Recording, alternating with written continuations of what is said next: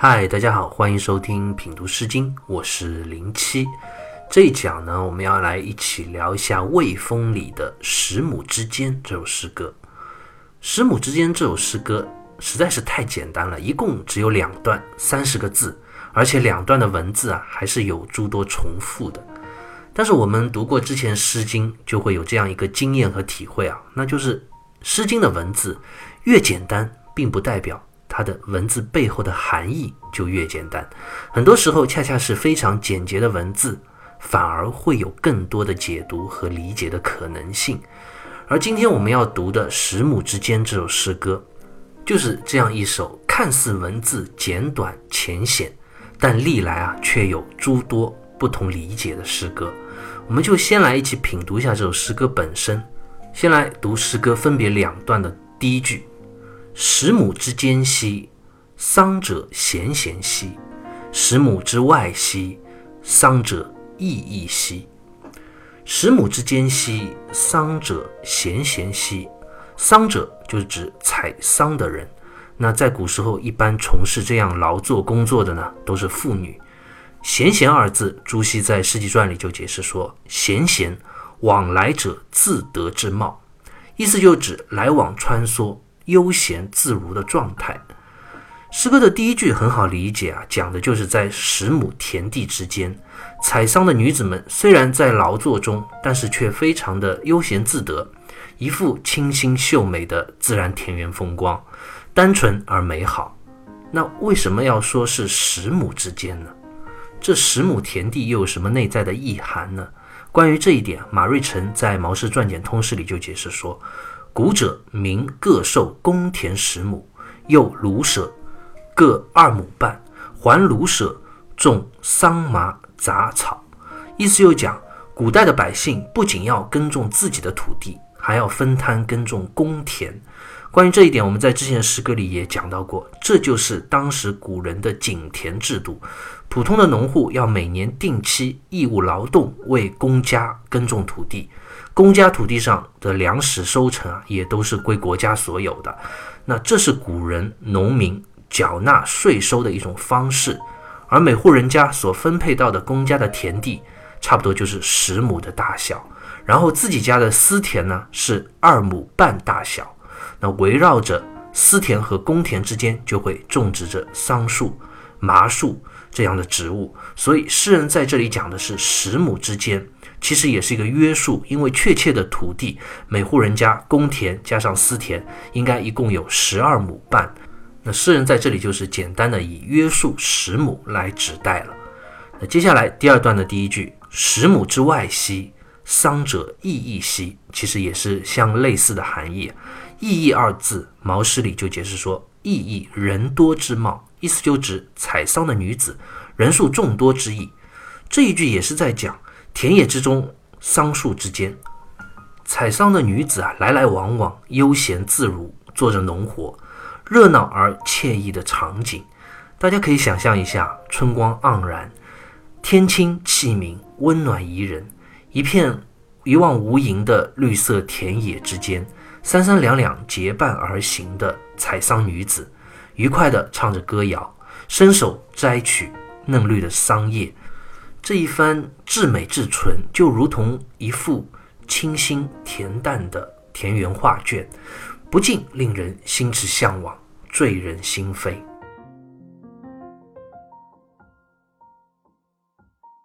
我们刚刚读了诗歌分别两段的第一句，诗人描写了田园中悠然自得、采摘桑叶的女子这样一个美好的、单纯的画面，令人心醉。那这首诗歌如果只写到这里的话，那就仅仅是一首春日田园的优美画卷。但是最有意思的是诗歌分别两端的最后一句，这一句让整首诗歌从一个单纯的场景描写变得就更加意味深长了，让人回味无穷。行于子玄兮，行于子世兮。行于子玄兮，这个“行”字。清代王隐之考证啊，就是“且”的意思，也就是姑且之意。那现在也有比较多的《诗经》理解啊，是将这个“行”字单独的断开来理解，就是“走吧”这样一个意思。诗人就在跟身边的人说：“走吧，那去哪里呢？与子旋兮，还这个字在这里通旋转的旋，读作旋，就是回去、归去的意思。意思就是诗人在招呼身边的人说：“我们一起走吧，一起回去，一同而归。”那接下来第二段的最后一句也是相同的：“行于子逝兮。”逝这个字本意是消逝、逝去，在这里呢也引申为返回、归去之意。这样一来，这首诗歌就变得很有韵味了。如果只是一首描写田园风光的诗歌，其实这并不稀奇。但是加上了这样一个归去的意涵，诗歌就变得丰富而绵长了，颇有一番归隐诗歌的意趣。那我们知道，归隐诗，尤其是归隐田园的诗歌，是我们中国历代诗歌文学中一个特别重要的流派和主题。以近代的陶渊明为首啊，我们最熟悉的陶渊明的诗歌《归园田居》里面就写到：“羁鸟恋旧林，池鱼思故渊。”开荒南野际，手拙归园田。意思就讲，鸟儿它心中还是依恋着曾经的山林，池中的鱼儿呢，也思念着大自然的潭水深渊。人呢，也都有这样一份对于自然的向往之情啊。返璞归真，脱离世俗的累屑，摆脱尘世的枷锁，回归田园，找回那一份属于心灵的质朴和单纯。归隐田园当然是一份美好的向往了，但是这就产生了一个前提，什么前提呢？那就是田园和世俗之间的对立，美好的理想和现实生活的对立。其实归隐的本身是一种逃离，逃离当下的一切，回归到最单纯、最自然、美好的状态。那问题就来了，我们现在读《十亩之间》这首诗歌。它背后到底表达了诗人一种怎样的心理状态呢？诗人他所面对的现实是怎样的呢？他想要逃离什么呢？又想要逃去哪里呢？关于这一系列的问题啊，历来就有许多不同角度的诠释和解读了。那接下来我们就来一一给大家细细道来。首先，关于《十亩之间》这首诗歌，目前现代的理解比较多的一种解读，就是认为这首诗歌它描述了一群采桑女子在田间忙碌劳作的场景。她们虽然忙碌的不停啊，但是却依然快乐而愉悦。一整天的劳作过后，带着一丝的疲倦，互相招呼着，一同结伴回家。诗歌两段最后的分别两句“行与子玄兮”和“行与子逝兮”，就是这姑娘之间相互招呼的田间话语。这样一来，这首诗歌就是一幅田园美好清新的单纯画面了。勤劳而质朴的人们，自然而美好的景色，再配上采桑女子们劳作归来时此起彼伏、互相应和的悠扬歌唱。劳作了一整天，夕阳落下，田园中的农舍啊也升起了袅袅的炊烟，鸟儿也映衬着落日返回巢穴，牛羊回到温暖的牛棚羊圈，温馨而美好，这样的画面真是令人向往。当然，现代的这种解读啊，还是比较多的是从字面单纯的去理解，但是呢，在古代人的眼中啊，就有许多意味深长的拓展解读了。比如历代最多的一种解读，就是认为这首诗歌中的“归去”，它就不是那么简单的指采桑女子们劳作了一整天，结伴回家这么简单了，而是有归隐之意。这种归隐的解释也有两个方面，一种是贤者相约归隐之说。朱熹在《世纪传》中就认为这首诗歌的主旨就是政乱国危，贤者不乐事于其朝。而思于其友，归于农圃，故其词如此。意思就认为诗歌的作者是一位贤能之士。当时魏国的政治昏暗，统治者治理无道，诗人这样一位优秀的贤者也不被重用，受到了排挤，所以他也不愿意再继续担任任何的公职了，就来到郊外的田野之中，望着美好的自然景象，悠闲自得的采桑女子。他心中就萌生了归隐之意啊，所以就招呼身边和自己一样的贤能之士，相约一同归隐田园，返璞归真。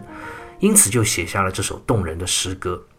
另外呢，还有一种理解是夫妻相约归隐。持有这种看法的是清代的方玉润，他在《诗经原始》里就讲故与其父曰：“事有此境，吾将与子长往而不返矣。”意思就是讲这首诗歌的作者是一位男子。他也是忍受不了世俗的生活和昏暗的社会状态，带着自己的爱人、自己的妻子来到郊外，希望和自己心爱的人能够远离城市，从此茅庐草舍、几亩良田，永远过着自由隐居的快乐生活，再也不回去了。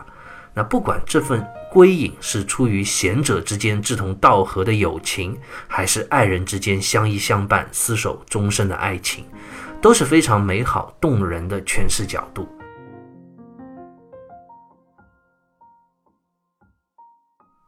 最后，关于《十亩之间》这首诗歌，还有第四种的理解角度。这种角度就不认为这是一首美好的田园诗了，也不认为是一首返璞归真的归隐诗了，而是一首讽刺诗。那怎么个讽刺法呢？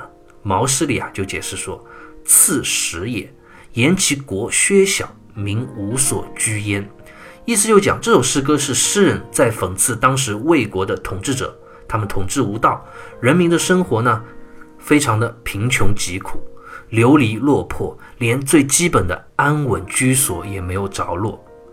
那说到这里，问题就来了，诗歌里不是写了田园吗？写了桑树，那人民应该是安居乐业的呀，怎么变成了讽刺民无居所了呢？那关于这点，王先谦在《十三家一集书》里就解释得很清楚了。他就说，诗人言他国田蚕之乐而献其所得，意思就讲诗人所描写的这田园的美景啊，悠然自得的采桑女子，都不是魏国的啦，而是魏国邻国或者其他国家居民的美好状态。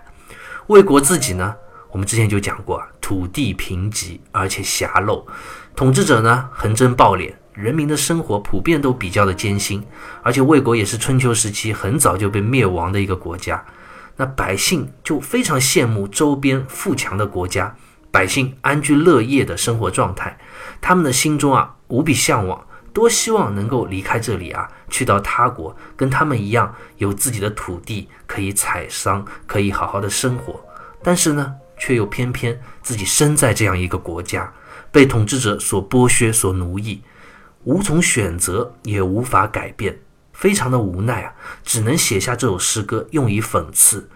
这样的一种诠释，虽然看似有点牵强哦，但也不是不可能。因为对于艰辛生活的哀怨讽刺之作啊，也是魏风诗歌里的一个主要的基调。我们在之前就读到过好几首这种风格的诗歌了。包括我们之后还要读到的，像《硕鼠》这样大家非常熟悉的诗歌，也是表达了一种对当下的讽刺。他渴望去到一个美好的国度，渴望过上一个理想美好的生活，这种心理的情绪。所以如今啊，我们再回过头来读《十亩之间》这首诗歌，就能体会到，在它简单单纯的文字下面，丰富的意涵。不管他所描写的是普通劳作妇女结伴回归。或者是贤者夫妻相约归隐，亦或者是一首讽刺诗，它都是能够自圆其说的一种解释，也都是历代文学史上影响深远的一些解读。那关于诗歌背后的故事究竟为何？还是你能够品读出这四种诠释之外其他全新的理解吗？那就要留给千年之后我们这每一位读者去慢慢体悟了。好，关于《十亩之间》这首诗歌，我们就先聊到这里，下期再会。